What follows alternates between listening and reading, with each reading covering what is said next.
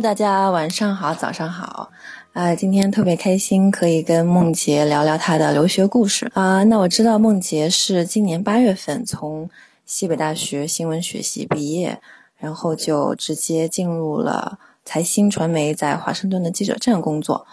那我想问问梦洁，就现在你的主要的工作在忙些什么呢？谢谢一心的介绍，今天很开心能跟大家分享、探讨我的留学故事和一些所谓的经验吧。然后回答一心刚才的问题，呃，我是正如一心所说，我是八月底的时候毕业，然后进入了财新传媒当实习记者。然后我的主要工作就是报道。呃，美国这边的一些突发新闻，包括政治经济，因为财新它是比较偏向于经济新闻嘛，所以这方面也看重的比较多。然后还有就是，比如像中美的贸易关系啊，前段时间也比较火，包括美国对中国的一些调查之类的，所以那些都在我们的覆盖范围之内，那就是我每天主要的工作。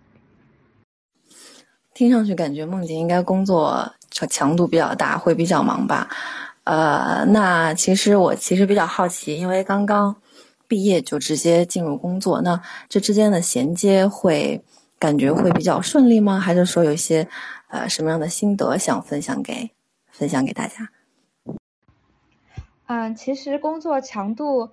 说大也挺大的，但是其实和我之前上学的时候比，嗯，相差不大，因为在学校学习的工作强度也很大，然后可能很多人。呃，好奇说为什么说一开始一毕业就工作了？其实我是八月底毕业的，然后我当时六月份的时候就开始陆陆续续的和财新这边有接触，因为这也跟我们学校的新闻学院的体制有关系。我们最后一学期是在华盛顿有一个新闻编辑室，所以我最后一学期三个月我就一直待在华盛顿这边，也参加了很多活动，其中就包括中美关系之类的活动，所以这也是为什么有机会能够认识到很多中文媒体。嗯，其实说到有没有什么经验可以分享，其实我觉得这还是要嗯感谢所嗯我我的学校吧，我的研研究生在西北大学新闻，因为我觉得在西北大学学新闻最重要的一个特点就是，呃，我们全是模拟就是真实的记者的一个生活学习的状况，所以当我。呃，我们当时就是老师真的是把我们当记者一样，然后老老师就是编辑，我们就是记者。所以当我真正的迈入了毕业之后，真的成为一名记者，其实我觉得，嗯，过渡期相对会比较短吧，当然也有不适应，但是总体来说，我觉得还是跟学习的那个强度其实都差不多的。那你刚刚讲到，就是学校其实在课程设计跟跟整个这个研究生期间的这个时间安排上，其实是。呃，做了一个很好的，就是从学校到工作上的培养和这个衔接的。那其实我就比较好奇，说，呃，在上学期间，你的状态又是怎么样的？就是你的时间是怎么安排的？呃，课余时间你都会，比如说做一些实习呀也好，或者是活动也好，嗯，可以跟我们详细分享一下吗？嗯，好的。嗯，其实我觉得。呃，因为我们这个项目只有一年，其实时间还是相对比较短的，所以这一年当中，嗯，我个人是没有精力在就是呃单独的去实习的。但是这跟我们设课程设置，我觉得是很合理的，所以我也没有嗯感觉到就是一定要出去实习。首先，我们课程的设置，因为西北大学是分嗯小学期制的，所以我们是三个月一个小学期，然后有四个学期，也就是一年三。四十二就一年的时间，然后我们第一学期的时候，可能相对的基础课比较多一点，啊，就是一些比如说老师上课，然后你自己啊看材料，然后提提交你的心得报道，这样这样的课比较多一点。然后，但是第一学期的时候，大概采访就是。也就是说，你每你自己去参加活动，嗯，写报道、给编辑改这样的一个学习的任务，大概就占到二分之一的样子。然后从第二学期开始，我们基本上就应该有三分之二的精力都在。编编辑就在报道上面，我们每周都会有报道任务，每堂课都有报道任务，所以就是你要自己出去参加一些活动，然后跟编辑，也就是你的老师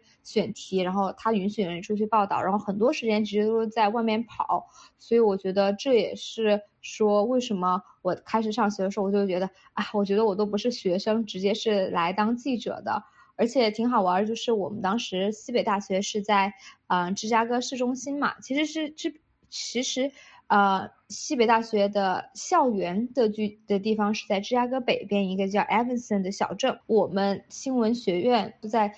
芝加哥的市中心的一一个。办公楼里面专门开辟了一层，然后作为我们平时上学的地方，我就觉得，然后我每天上课就觉得自己跟那些白领差不多，然后早早出晚归，然后坐地铁的时候都坐差不多的时间点儿。然后我记得除了我们学院，应该还有新，呃，应该医疗学，呃，医学院和法学院也在芝加哥的市中心。然后当时学院是这样的安排的，所以相对来说，我们可能跟市中心的接触比较多，采访也。就是更加的方便一点，嗯，那个情况就是我们前三学期的时候，主要是在芝加哥，这其实也和西北大学新闻学院的学院安排其实是挺有意思的，因为像我们最后一学期的，也就最后三个月，嗯，可以选择来到呃华盛顿 DC，如果你对报道国家安全、政治这方面比较感兴趣，包括经经济，你可以选择来到华盛顿 DC 这边，我们有一个新闻编辑室，也就是一个小的。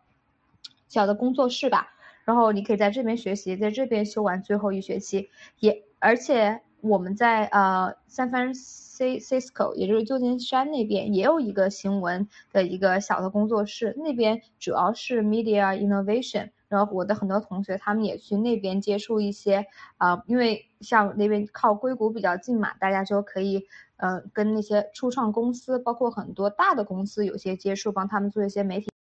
那听上去，梦洁基本上是在学校期间是双重身份转换哈。那那我刚刚就是听你讲到说，因为有很多采访任务，所以可能在上课以外的时间要去很多活动，然后要去要去采访。那除了，当然我还蛮好奇你的采访的部分，但是我就是两个都想听听，就是采访的部分，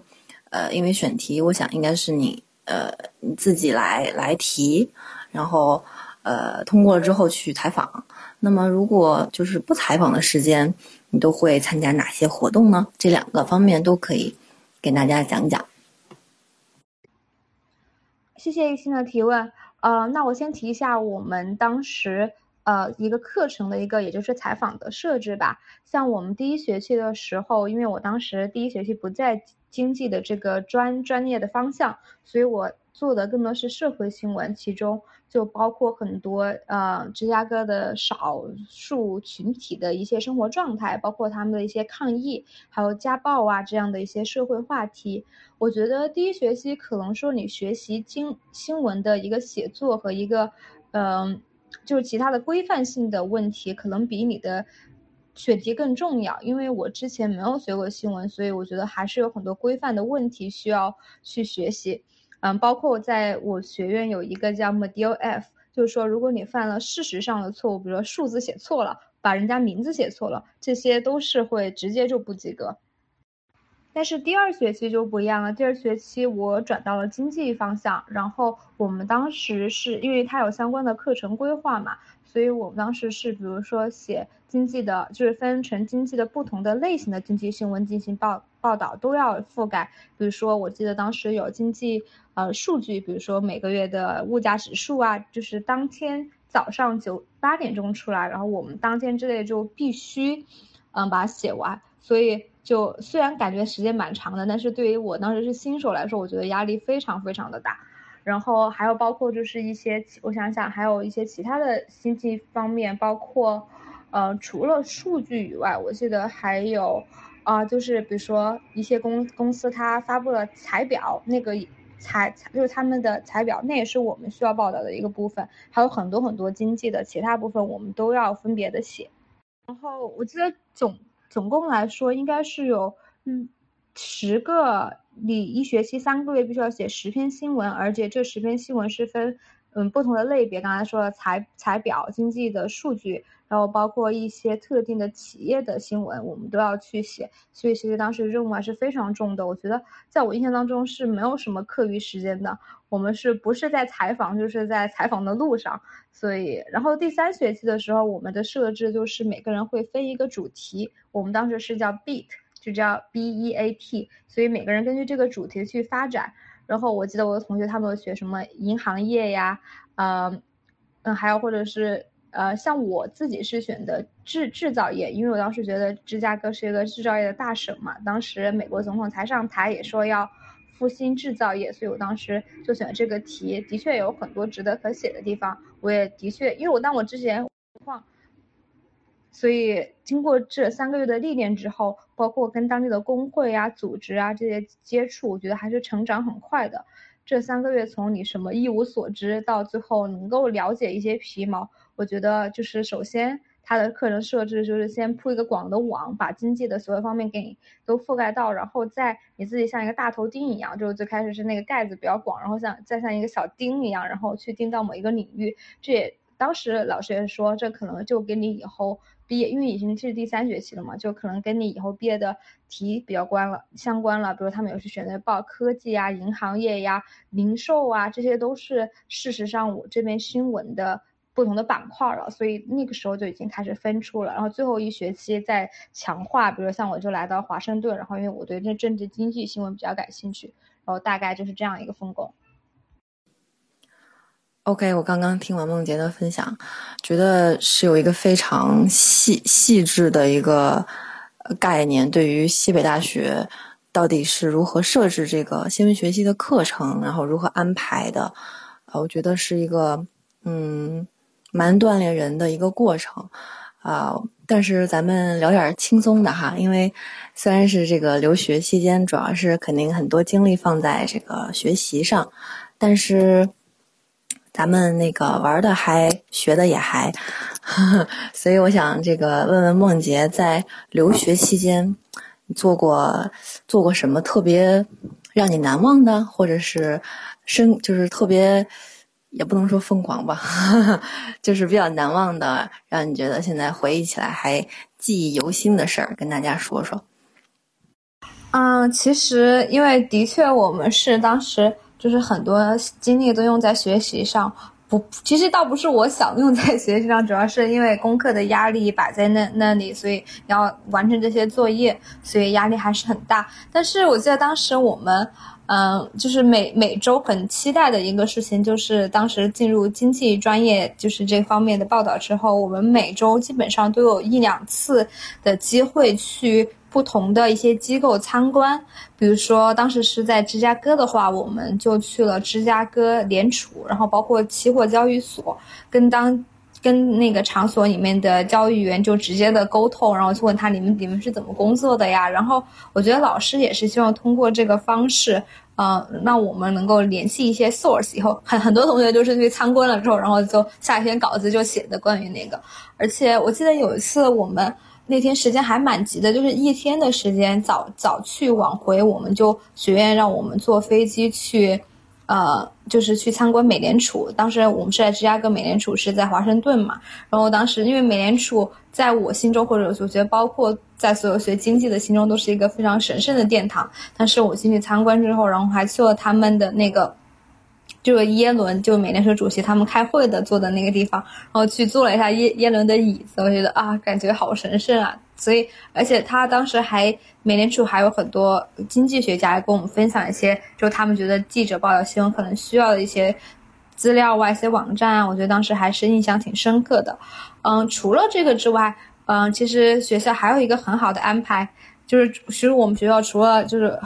功课比较疯狂一下，其实其他的还挺好的。就是我记得是在二月的时候，我们学校叫 Medill，M E D I L L，我们有一个 Medill Explore，就是你不同专业的学生可以去不同的国家和城市探访一个星期，就是这都是学校呃出钱让你去的。我记得当时学经济的有去日本，因为日本也是亚洲的一个经济体嘛，然后去日本，然后去当。参观当地的日本交易所啊之类的，然后我当时是选选择去的纽约，因为我当时嗯报了一门关于杂嗯 magazine 写作的课，当所以我当时就选择去了纽约。我们去了纽约，参观了很多报社的机构，包括纽约时报啊，像 Vice Media 呀，还有很多 Condé Nast，就是一些之前只听说过名字或者在报刊亭见到他们的一些出出版物的地方，然后去看一下他们是怎么工作的。我觉得在那里待了一个星期，每天都是去参观啊，然后也有很多自由活动的时间。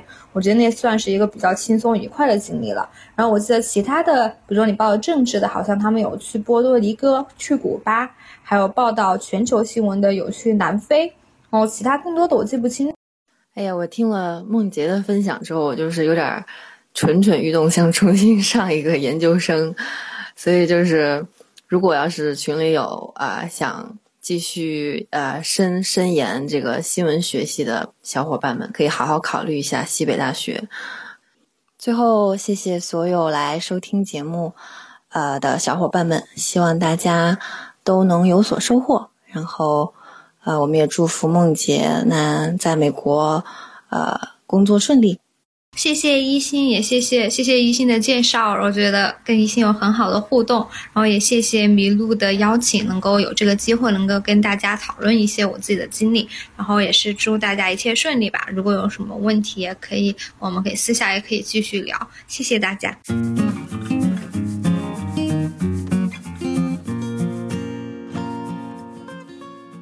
麋鹿